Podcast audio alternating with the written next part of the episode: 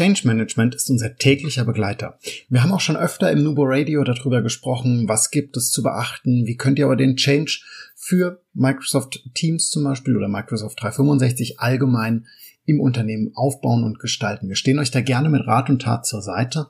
Heute gucken wir nochmal rein, ja, welche Methoden gibt es, was gibt es zu beachten und auch so ein paar Beispiele dazu. Seid gespannt auf eine neue Folge Nubo Radio. Viel Spaß beim Zuhören und los geht's. Herzlich willkommen zu Nubo Radio, dem Office 365 Podcast für Unternehmen und Cloudworker.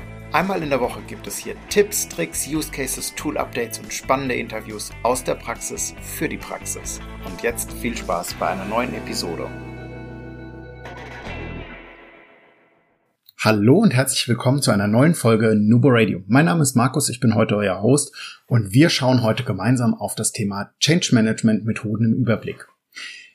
Oder gibst du Change Management in der Suchmaschine ein, deiner Wahl? Ob das jetzt Bing, Google und Co. wird, spielt gar keine Rolle. Du wirst zugeschüttet mit Ergebnissen, mit Websites, mit Informationen, mit Modellen, mit Beratungsfirmen, unter anderem auch mit uns ähm, natürlich. Und äh, ja, es gibt verschiedenste Dinge und wir würden gerne heute einmal mit dir drauf gucken. Einmal, wie könnt ihr eine Methodik wählen, auswählen? Welche Methoden gibt's? Wir haben da mal ähm, drei mitgebracht. Wir haben das Kottas 8-Stufen-Modell, ADGAR, ähm, Levins 3-Stufen-Modell und unser Discover Use Change mitgebracht. Und ähm, genau zur Unterstützung auch immer ganz attraktiv eigentlich das Nubo Playbook. Guckt gerne mal rein. In den Show Notes gibt's dann nochmal viel, viel mehr Informationen und Input. Wir starten mit der Wahl der Methode. Also bevor du, bevor wir in die Methodenvorstellung reingehen, steht noch, welche, nach welchen Kriterien kann ich überhaupt eine Methode auswählen? Und am Ende vom Tag würde ich persönlich aus der Projekterfahrung sagen, die eine einzige Methode gibt es vermutlich nicht so oder das eine einzige Modell. Ähm, es ist immer eine Abweichung mit dabei. Also seid da nicht zu streng mit euch. Ähm, adaptiert das auf eure Bedürfnisse. Wenn bei jemandem ein Schritt zum Beispiel jetzt gleich im Acht-Stufen-Modell keinen Sinn ergibt oder nur ganz kurz abgehandelt wird, dann ist das so. Also das ist vollkommen in Ordnung an der Stelle. Wichtig ist ähm, zu verstehen, dass ein Change immer Zeit benötigt. Je nachdem, welche Auswirkungen dieser Change hat, welche, wie tiefgreifend der ist natürlich. Also wenn wir jetzt über den Wechsel von zum Beispiel wir von E-Mail auf Teams-Kommunikation sprechen, auf wir arbeiten in Microsoft Teams zusammen. Das ist kein Change, der in einem Monat stattfindet. Das dauert ein Jahr mindestens oder Jahre, sogar eher realistisch in einer Organisation, bis das ankommt, bis die neue Methodik am Arbeitsplatz tatsächlich und im Kopf angekommen ist. Das ist ganz wichtig für euch. Also auch wenn das Projekt der Einführung rum ist, geht der Change noch, ist er noch lange nicht zu Ende. Also der geht einfach weiter. Und da solltet ihr gucken, also die Art der Veränderung, die Größe des Unternehmens, die Kultur, welche Kultur, welche Veränderungskultur ist, unterstützende Mitarbeitende, ähm, wer ist mit dabei, wie viele Change Maßnahmen, ob das jetzt IT oder organisatorisch sind, laufen denn bei euch schon parallel im Unternehmen ab? Und das ist ganz wichtig an der Stelle. Gucken wir mal auf das erste Modell, das euch dabei vielleicht helfen kann. Das ist das Acht-Stufen-Modell von John P. Cotter. Ähm, das ist ein Harvard Professor, der auch Experte für Change Management ist und der geht in acht Schritten vor. Das heißt, wir haben erstmal, wir haben das auch schon mal vorgestellt in, äh, in zwei Folgen Nubo Radio, da könnt ihr auch nochmal reingucken, die sind in den Show Notes verlinkt, www.nuboworkers.com. Ähm, das eine ist, wir schaffen eine Dringlichkeit. Das heißt, ähm, wir erzeugen eine Notwendigkeit für eine Veränderung. Wir haben eine Führungskoalition, die wir aufbauen müssen im zweiten Schritt. Ähm, wir haben Vision und Strategie, die wir entwickeln können oder müssen. Und ähm, wir haben Visionen, die wir kommunizieren. Da sind wir schon im, im vierten Schritt. Also bisher sind wir sehr, sehr vorbereitend und wir schaffen dann einfach eine Bereitschaft zur Umsetzung. Wir bringen auch gleich ein Beispiel noch mit dazu, dass es ein bisschen greifbarer wird. Kurzfristige Erfolge erzielen wir im sechsten Schritt. Das heißt, ähm, wir sind dann schon tatsächlich, wenn wir jetzt bei der Software-Einführung sind, dabei, äh, alte Sachen abzulösen, mit neuen Mehrwerte zu generieren. Und wir konsolidieren Veränderungen und planen weitere. Und im letzten Schritt verankern wir diese Ansätze. Was bedeutet das jetzt ganz konkret? Gehen wir einmal ganz konkret in das Modell rein. Also unser Projekt heißt zum Beispiel das Future oder Future Workplace Und es gibt eine Key-User-Rolle, die aber aktuell noch nicht ähm, freigegeben wurde. Das Projekt dreht sich um eine Datenmigration in die Cloud, also Anwendungsszenario Microsoft Teams an dem Fall mit SharePoint und OneDrive und noch ein paar andere Tools, die da mit dabei sind. Ganz wichtig ist, wir haben einen Projektlenkungsausschuss und der soll jetzt überzeugt werden. Das heißt, wir gehen in den Lenkungsausschuss rein, um ihn von dem Key-User-Konzept zu überzeugen oder ihr geht in den Lenkungsausschuss rein und zeigt erstmal die Dringlichkeit an. Also das ist praktisch der erste erste Punkt. Also das heißt, ähm, was ist zu erwarten, wenn wir keine Key-User haben, Worst-Case-Szenarien, Kosten aufzeigen, äh, auch den schlimmsten Fall natürlich, dass die Tools einfach nicht benutzt werden. Also da einfach auch reingehen und wirklich in Need schaffen. Das ist aus unserer Sicht oder aus unserer Erfahrung auch elementar mit einem Key-User-Konstrukt zu arbeiten, weil die Microsoft-Welt einfach dermaßen komplex und schnelldrehend geworden ist, dass anders das Wissen überhaupt nicht mehr verankerbar ist und auch die Use Cases in den Abteilungen gebildet werden müssen, weil es so viele verschiedene Szenarien gibt. Der Lenkungsausschuss kann im besten Fall von der Dringlichkeit für das Key-User-Konzept überzeugt werden. In unserem Beispiel gehen wir mal davon aus und entscheidet sich für die Einführung. Im nächsten Schritt ist die Frage ist oder wird das Kernteam für die Key-User-Betreuung gebildet, das äh, aus einem Projektleiter und uns als Beratern zum Beispiel besteht und interne Mitarbeiter natürlich noch. Das Key-Team, das Kernteam ist von der Projektrolle des Key-Users natürlich überzeugt und weiß, worum es geht. Wir können eine Vision erarbeiten, ähm, die steht vielleicht sogar auch schon vorher fest. Ähm, was ist denn überhaupt das, äh, unser großes Ziel, also die Community aufzubauen, klar. Und weiter, wie, wie geht es weiter, dass selbst Aktivitäten dort stattfinden, Recherchearbeiten durch die Multiplikatoren übernommen werden, die sich gegenseitig unterstützen, eine Schwarmintelligenz aufbauen und diese ganzen Sachen. Über Projektmarketing wird die Vision ins Unternehmen verbreitet. Also wir haben dann natürlich, äh, wir müssen Key-User suchen und auch finden. Im Optimalfall kommen die von alleine und werden nicht ausgedeutet auf Basis der, das haben die schon immer getan oder auch diese Stelle hat, äh, da laufen sowieso viele Informationen zusammen. Vielleicht sind andere Personen im Team, viel geeigneter, haben ein viel höheres technisches Verständnis, Grundverständnis, sind viel besser vernetzt, viel besser sozial vernetzt, interagieren auch schon auf so einem Key-User-Level vielleicht für einem anderen Tool, für SAP oder sonst irgendwas. Und sobald wir unsere Key-User gefunden haben, ist es einfach Zeit, sie in ihre Rolle einzuarbeiten, ihnen das nötige Wissen mit an die Hand zu geben. Und ähm, hierfür gibt's verschiedene Formate. Auf Format Mix und Co. sind wir auch schon ein paar Mal eingegangen. Da gibt's auch ein paar andere Folgen noch dazu ähm, und wie man die kontinuierlich bespielen kann. Das heißt, wir haben Schulungen mit kleinen Quizzes, mit kleinen Prüfungen, um zum Beispiel die Prüfung zu kriegen, dass man ein Teams überhaupt anlegen kann.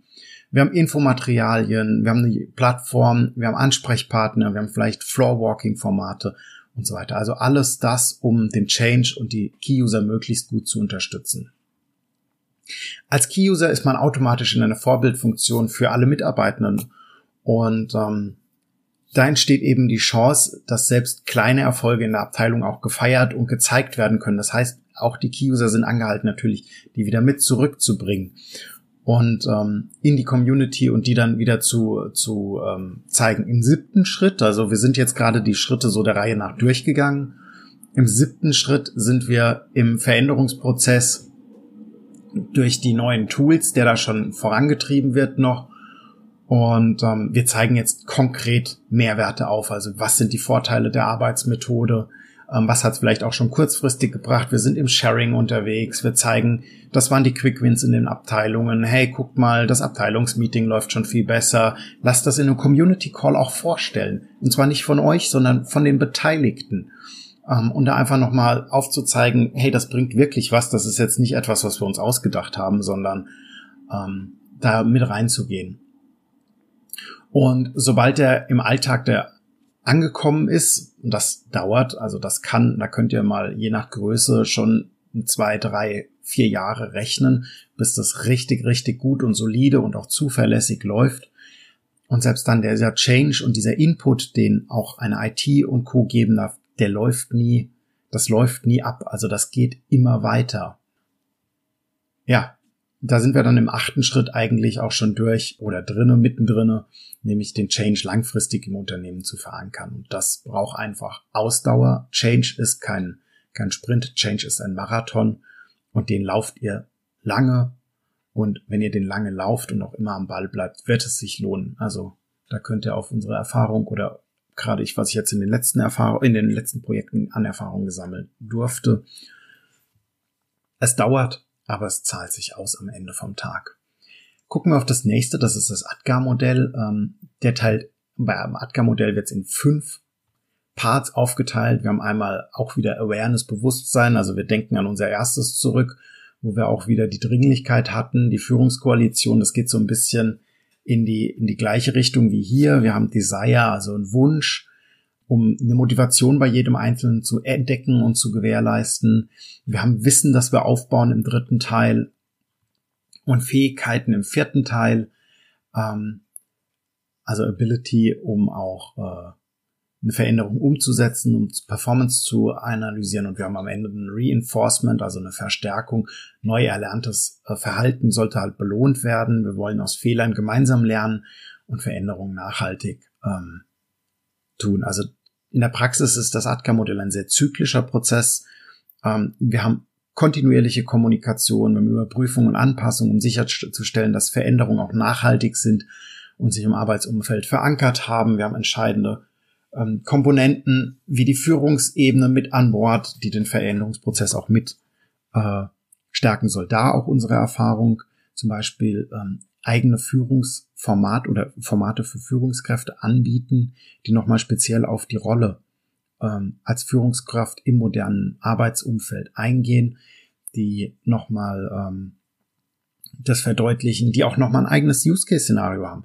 Die haben vielleicht ähm, Assistentinnen, Assistenten, die haben vielleicht äh, nicht nur vielleicht, die haben ein Team, mehrere Teams, die sie führen, die haben Aufgaben, die sie überwachen wollen, wo sie Feedback zu wollen. Also da auch konkret in den Use Case reinzugehen, ist eine sehr wichtige Zielgruppe, ein sehr wichtiger Stakeholder an der Stelle. Kommen wir zu Levins Drei-Stufen-Modell. Das ist auch ein Zyklusmodell, also kann für sehr kleine Change-Dinge eingenutzt werden. Ich glaube, für einen komplexen, vollumfänglichen Change ist es ein bisschen zu einfach an der Stelle. Kam 1947 auf von Kurt Lewin und er befasste sich mit der Frage, wie die Kultur in Deutschland sich nach Kriegsende zu einer Demokratie hin verändern könnte. Für ihn war es unmöglich zu erwarten, dass die Menschen freiwillig und eigeninitiativ einen Wandel anregen würden.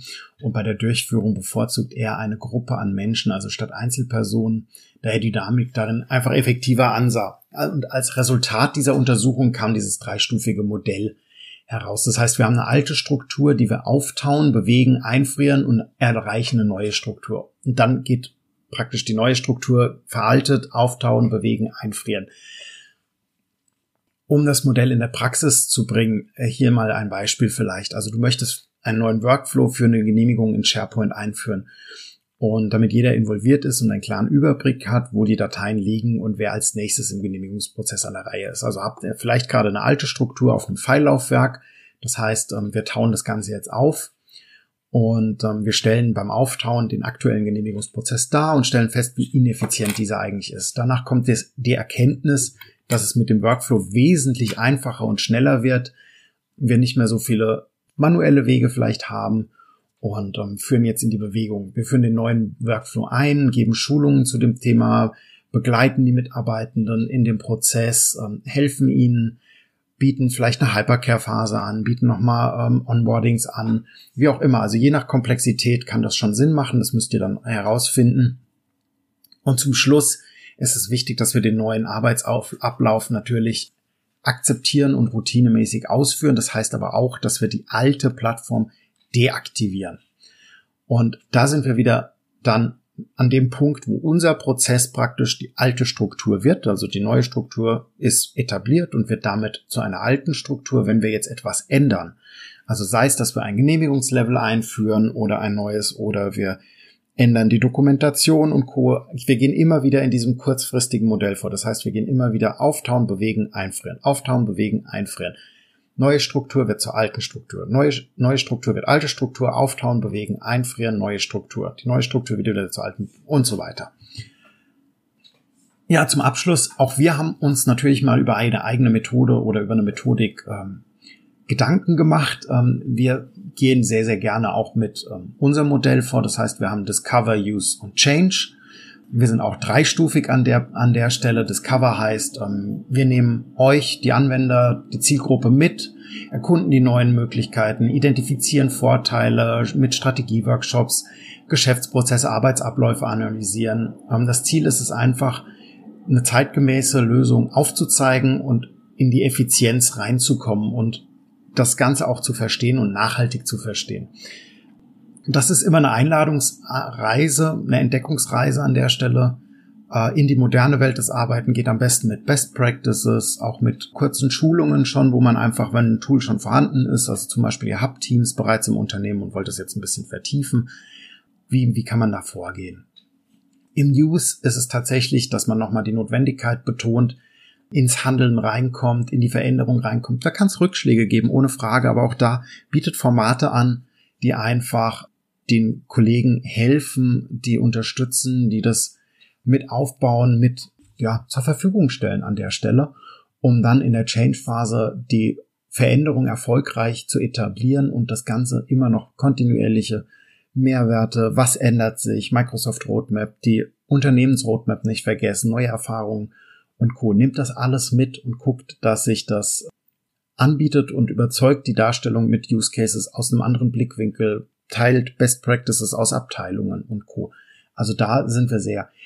Alle Methoden, alle Modelle sind sich doch sehr, sehr ähnlich, wenn man so guckt. Wir haben immer eine Awareness-Phase, wir haben immer eine Ausbildungsphase, wir haben immer eine langfristige Nachhaltigkeit an der Stelle. Ob das jetzt acht, fünf oder drei Phasen sind, spielt an der Stelle eigentlich keine Rolle. Also wir sind immer, immer nach einem Modell unterwegs. Wir haben immer eine Aufklärung, wir haben eine Verankerung und wir haben am Abschluss eine Langfristigkeit einfach mit dabei. Dabei helfen kann euch äh, unser Nubo Playbook, bei dem wir ähm, mit kleinen Tipps und Tricks zu den Tools ein, einmal im Monat oder einmal in der Woche, je nachdem welches Modell ihr wählt, Tipps und Tricks in die Organisation geben könnt. Also wir bereiten euch äh, sozusagen die Microsoft Roadmap, die aus unserer Sicht wichtigsten Dinge oder ihr könnt auch Feedback geben, was ihr euch wünscht, ähm, auf und vor und stellen euch das als Paket zur Verfügung. Mehr Informationen dazu findet ihr auf www.nuboworkers.com unter dem Punkt Nubo Playbook. Und ähm, ja, wir freuen uns von euch zu hören. Wenn euch die Folge gefallen hat und auch wenn sie euch nicht gefallen hat, empfehlt uns gerne weiter. Ähm, denn Collaboration beginnt im Kopf und nicht mit Technik. Nubo Radio ist ein Podcast der Nubo Workers GmbH. Wir begleiten Unternehmen und dich als Mitarbeiter methodisch, strategisch und fachlich, um Microsoft 365 nachhaltig in deinem Arbeitsalltag zu integrieren. Du möchtest noch einmal mehr Details zu folgen, willst uns eine Frage stellen oder einfach in Kontakt treten, um dich als Interviewpartner vorzustellen? Kein Problem. Auf www.nuboworkers.com findest du Insights zu Nubo Radio, unsere Kontaktdaten und die Social Media Plattform. Viel Spaß beim Klicken.